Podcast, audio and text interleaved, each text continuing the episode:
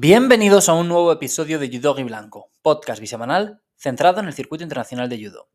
Episodio número 168. Recuerda que estreno uno nuevo cada lunes y cada jueves, normalmente a las 6 de la mañana hora peninsular española, y que puedes escucharme en iBox, Spotify, Apple Podcast y Google Podcast. Si te gusta Judo Blanco y quieres apoyarme y ayudarme a llegar a más gente, puedes hacerlo de forma completamente gratuita desde la misma plataforma en la que me estás escuchando. Por ejemplo, desde iBox te puedes suscribir al programa, que como digo es gratis, puedes indicar que el episodio que has escuchado te gusta y puedes dejarme un comentario con cualquier cosa que te apetezca decir.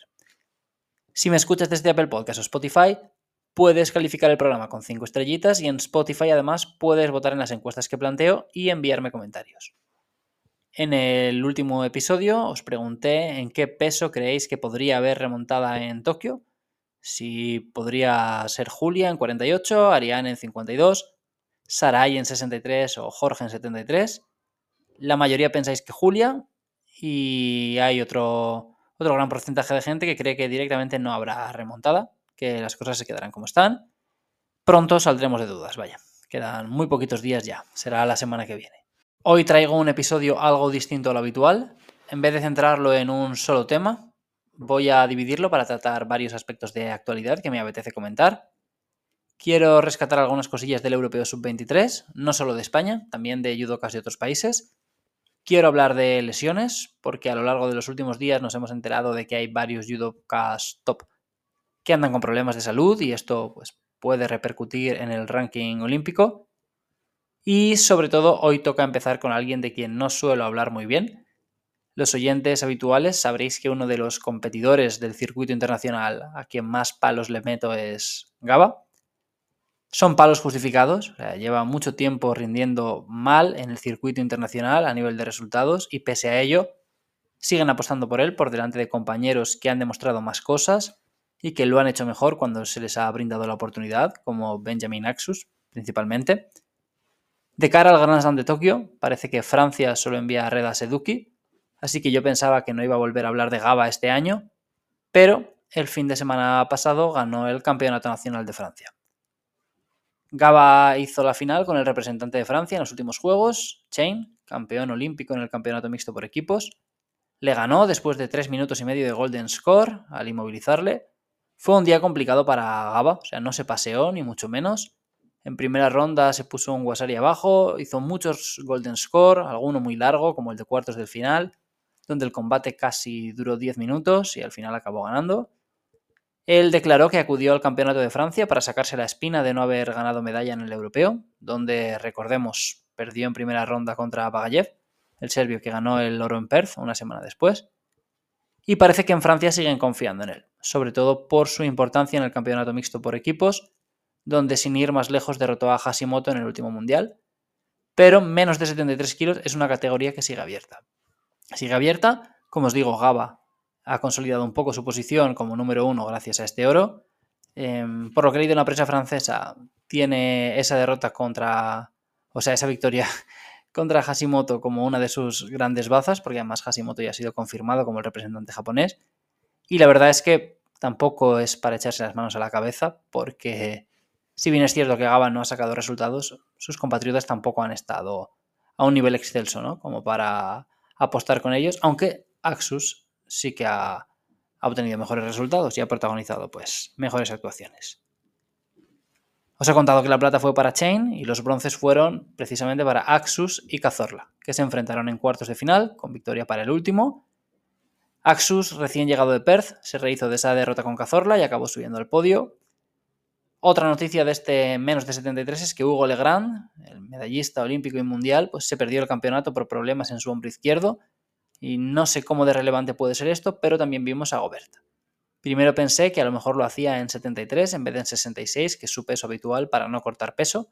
Eso lo hemos visto muchas veces en muchos campeonatos nacionales. Hace un par de años en España, por ejemplo, Julia Figueroa lo hizo en 52, Alberto Gaitero lo hizo en 73, donde tuvo la final con Salva Cases. Lo hemos visto en Países Bajos también el pasado fin de semana. Sane Van Dyke ganó el oro en menos de 78, cuando ella compite habitualmente en menos de 70. Pero claro, Van Dyke está en Tokio, o sea, tal vez no quisiera cortar peso ahí y volver a bajar en Japón. Pero Gobert no va a pelear en ese último Grand Slam. Y según la prensa francesa, la plaza de menos de 66 kilos será salvo sorpresa mayúscula para Kiar, que este año ha sido medallista en Mundial y Europeo, por lo que según RMC Sports, pues Gobert podría haber subido a 73 buscando esa plaza olímpica un poquito a la desesperada. Hemos visto varios 66 franceses subir recientemente, eh, Seduki, que están en Tokio, como os he dicho, el propio Cazorla, no sé, yo creo que van a acabar llevando a Gaba y espero que le lleven a él porque creo que es un rival asequible para nuestro representante, pero es una puerta que sigue abierta. Y hay que ver también eh, cómo evoluciona Legrand, que desde que ha vuelto ha hecho algún Open y Copa Europea Senior, ha conseguido alguna victoria, pero ningún gran resultado y ahora se ha, se ha fastidiado el hombro. No sé si le darán la oportunidad en el Grand Slam de París, pero yo creo que si no apuestan por Gaba, o sea que creo que Gaba es como que su, su principal candidato de los que hay ahora mismo rindiendo y tal, si no es Gaba será Legrand. O más bien, si no es Legrand, o sea, si Legrand no llega a tiempo o no ven que puede ser una garantía de medalla, creo que será Gaba. O sea, no creo que contemplen incluir a ningún otro, a no ser que de repente alguno empiece a, a despuntar. Porque ya os digo, a lo largo del ciclo, Francia no ha ganado muchas medallas en menos de 73 kilos. Creo que tienen las de Axus en, Creo que consiguió una en Perth el año pasado, este año fue quinto ahí, y luego tiene una, no sé si es en, en Tayikistán o en Alta Austria, en una de estas competiciones que se hicieron post-mundial, y muy poquito más. Porque Gaba tiene una en Portugal, pero me suena que fue el año pasado, antes del ciclo. Creo que no fue este año. Y bueno, eh, pasando al Campeonato de Europa Sub-23, quiero hablar eh, en primer lugar de Izboreano, el campeón de menos de 66 kilos. Su primer puesto fue una de las noticias que más me alegró, sin contar las medallas de españoles y de otros judocas por los que siento debilidad.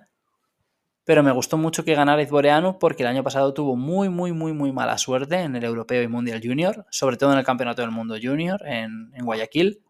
Él ganó sus tres primeros combates con mucha solvencia, uno de ellos contra el japonés Fukuda. Perdió en semis por acumulación de sidos contra Emo Mali, que fue una de las sensaciones del día y acabó proclamándose campeón. Y luego perdió el combate por el bronce con Kimi Bravo de Cuba, por apoyar la cabeza en un combate que tenía muy bien encarrilado. Y poco después, en el Europeo Junior, fue descalificado de su primer combate por el mismo motivo. Él derribó al noruego Brobold, sumó un Wasari, pero al revisar la acción le cayó el Hanso Kumake. En Potsdam, en cambio, el resultado fue diferente y por fin le sonrió la suerte, porque además nos dejó acciones preciosas. Yo me quedo con el hipón de cuartos con Feliciani, el hipón con De Angelis en la final también. Pero también tuvo esa pizca de fortuna que le faltó el año pasado. En semis, por ejemplo, revocaron el primer Wasari de su rival, que sumado al que consiguió luego, pues habría supuesto la derrota de Izboreanu. En la final revocaron un hipón de su oponente y lo convirtieron en Wasari. O sea, son detalles, a veces la moneda cae de cara, otras veces de cruz, y si el año pasado todo le salió mal, pues aquí le fue muy bien al moldavo. Un campeón moldavo en 66 kilos, ¿eh? algo habitual en el circuito, ya que el número uno del mundo en esa categoría es Denis Vieru. Y hablando de como que flashbacks o de vus, o como queráis llamarlos, pues tuvimos otro en menos de 81 kilos, donde la final enfrentó a dos países acostumbrados a disputar las grandes finales del peso, Bélgica y Georgia.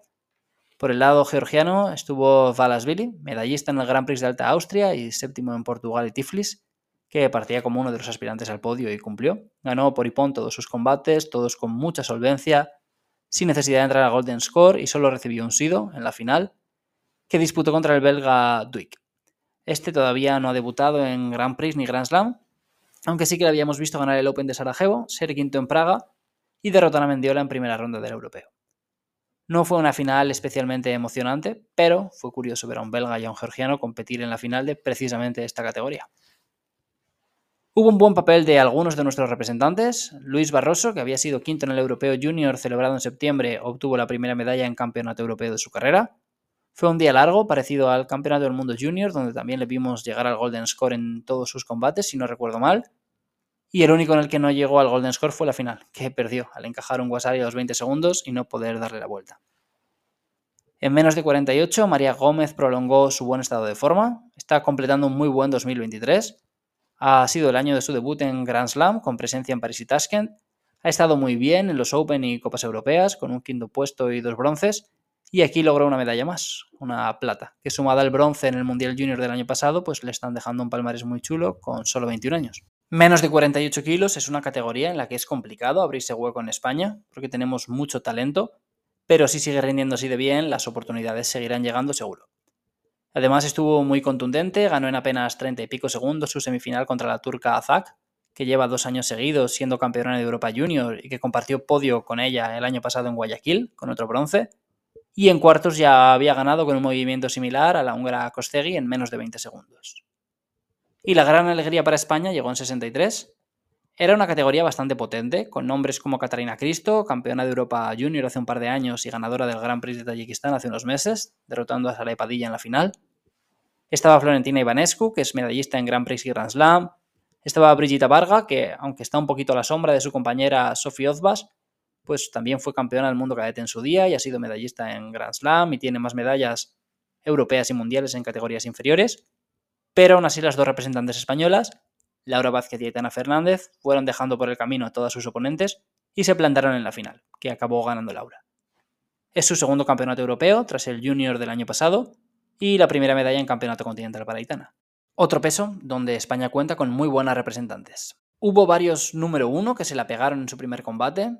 Latisev fue sorprendido por Fashik en cuestión de 15 segundos, Ouchigari primero, Kouchigari después. O sea, no fue los 15 segundos de combate, quiero decir, pero las dos acciones tuvieron, o sea, se dieron en un lapso de unos 15 segundos o así. Dos Wasaris de casa.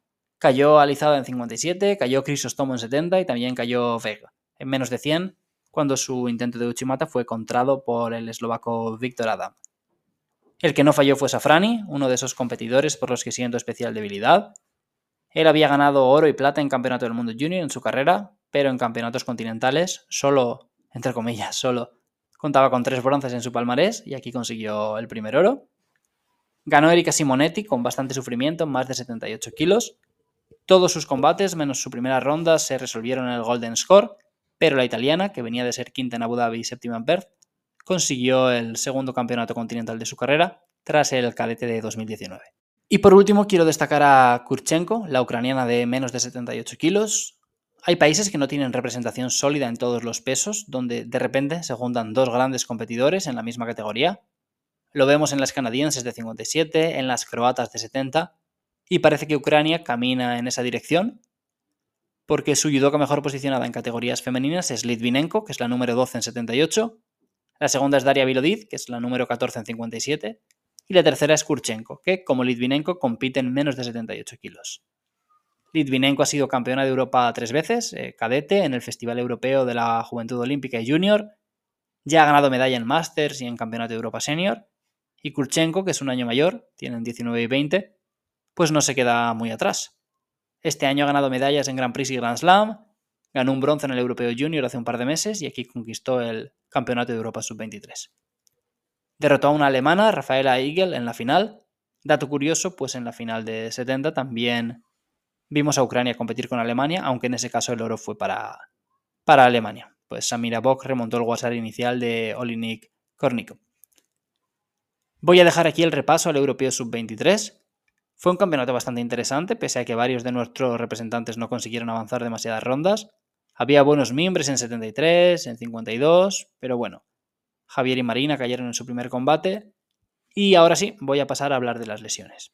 Es un tema que he tocado por encima varias veces. He hablado pues, de la lesión de Basile en su momento. He nombrado varias veces la lesión o lesiones de Scottimarro, de Rensal, Speichers, Howell, eh, Manchi, Tripel.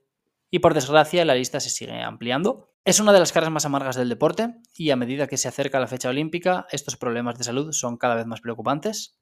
Supimos hace unas semanas que el austríaco Stefan Hegi se va a perder los Juegos por una lesión grave, y aunque todavía estamos lejos de los Juegos y hay muchos lesionados que estarán bien para esas fechas, el problema es que hay muchas competiciones y durante el tiempo que pasas lesionado no puedes sumar.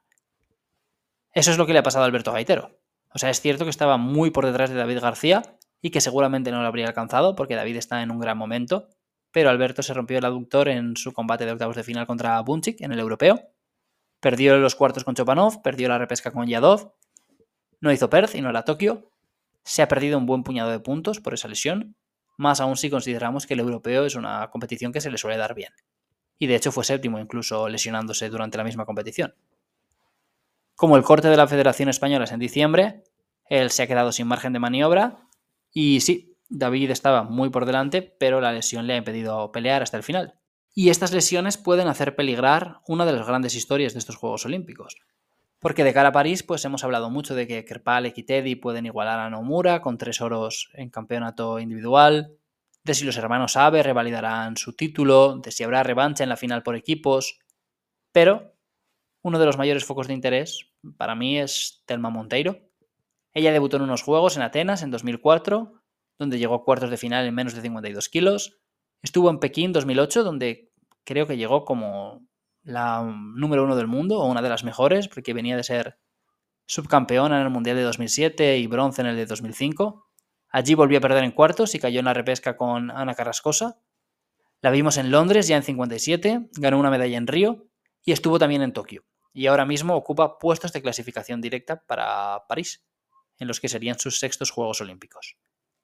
La distancia con la primera no clasificada es de unos 700 puntos en principio le espera una larga recuperación y no sabemos cómo estará el ranking cuando vuelva, pero sería una pena que no consiguiera ese récord, pues sería la primera judoka, en caso de conseguirlo, en disputar seis Juegos Olímpicos. Otro judoka que ha pasado por quirófano es el neerlandés Roy Meyer, ligamento cruzado anterior, también le espera una larga recuperación.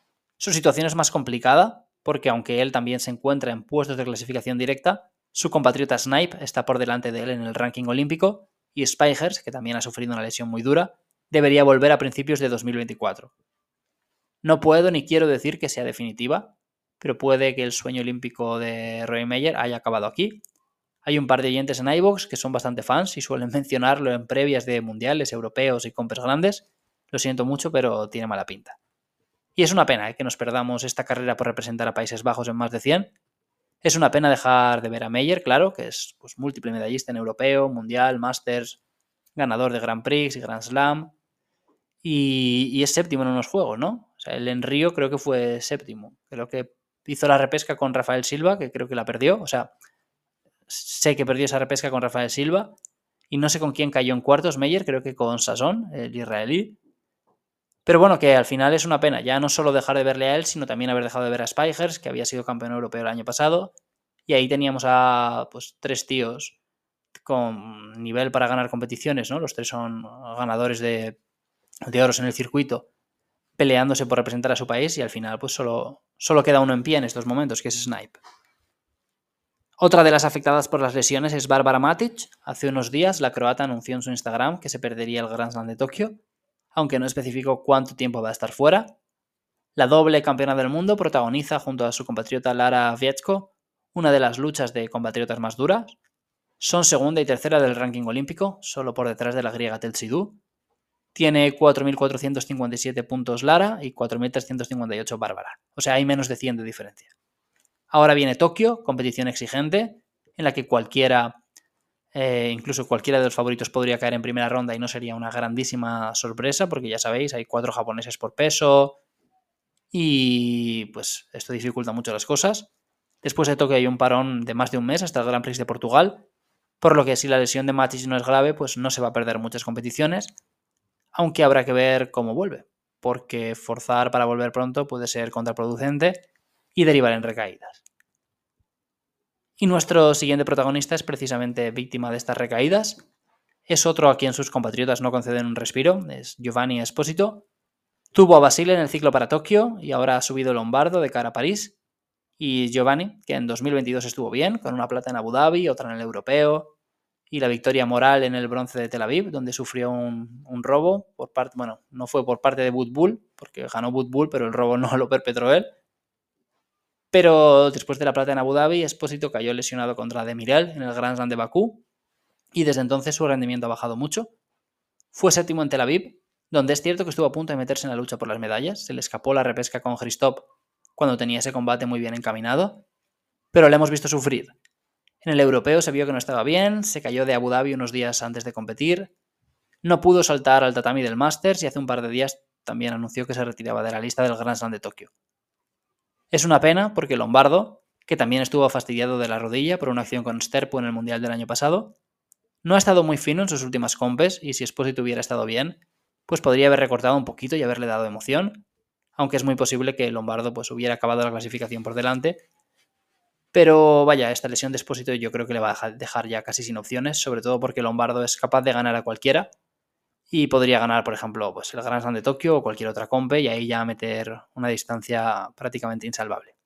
Además, tampoco sabemos cuánto va a tardar en recuperarse Giovanni y tener ese codo al 100% otra vez. Y voy a cerrar en este mismo peso, menos de 73 kilos, con el vigente campeón del mundo, Nils Stamp, que cayó lesionado en el europeo. Él ya se fastidió el hombro y pasó por quirófano después de los Juegos de Tokio. Recuerdo que subió una foto en Instagram con un texto muy gracioso que decía algo así como que incluso los Ferraris necesitan de vez en cuando eh, una reparación de vez en cuando. Y ahora ha vuelto a ser intervenido. No sé cuánto tiempo de recuperación le espera, pero es una baja sensible, sobre todo porque nos estaba regalando un judo muy bonito. Él no debería tener problemas para clasificarse, tampoco tiene compatriotas que le acechen, pero si la lesión es larga, eh, caerá posiciones en el ranking y podría incluso salir de los puestos de cabeza de serie. O sea, no está tan lejos de caerse, ¿eh? Y viendo el calendario tan apretado que hay, a poquito que se pierda tres o cuatro competiciones que hagan los que le están persiguiendo y que consigan más o menos eh, resultados decentes, pues se puede acabar cayendo de ahí. De todos modos, eso lo iremos viendo con, con el tiempo. Y hasta aquí el programa de hoy. Os he traído tres temas, como os digo, no había ninguno que fuera lo suficientemente fuerte como para hacer monográfico y me apetecía tratar los tres temas. Y como la semana que viene ya llega el Grand Slam de Tokio, voy a estar un poco, bueno, un poco no, voy a estar totalmente dedicado a hacer la previa y luego el resumen y demás. Luego tenemos el campeonato este medio raro que hacen en Kosovo, que tiene un, o sea, no da puntos para el ranking, pero sí que reparte mucho dinero en premios y tal. Y a final de año siempre suelo hacer los especiales. Bueno, suelo hacer, los he hecho un año solo, ¿no? Porque solo he, vivido un fin de año con el podcast, pero tengo intención de hacerlo siempre, lo de repasar los tres o cuatro mejores judokas de cada categoría y demás, ¿no? Entonces, pues he decidido juntar estos tres temas hoy. Ha quedado un episodio un poquito diferente, pero también creo que se hace más ameno escucharlo. Lo dicho, voy a dejar ya aquí el episodio, me despido, os deseo un feliz inicio de semana y os espero la semana que viene con la previa del Grand Slam de Tokio. Chao.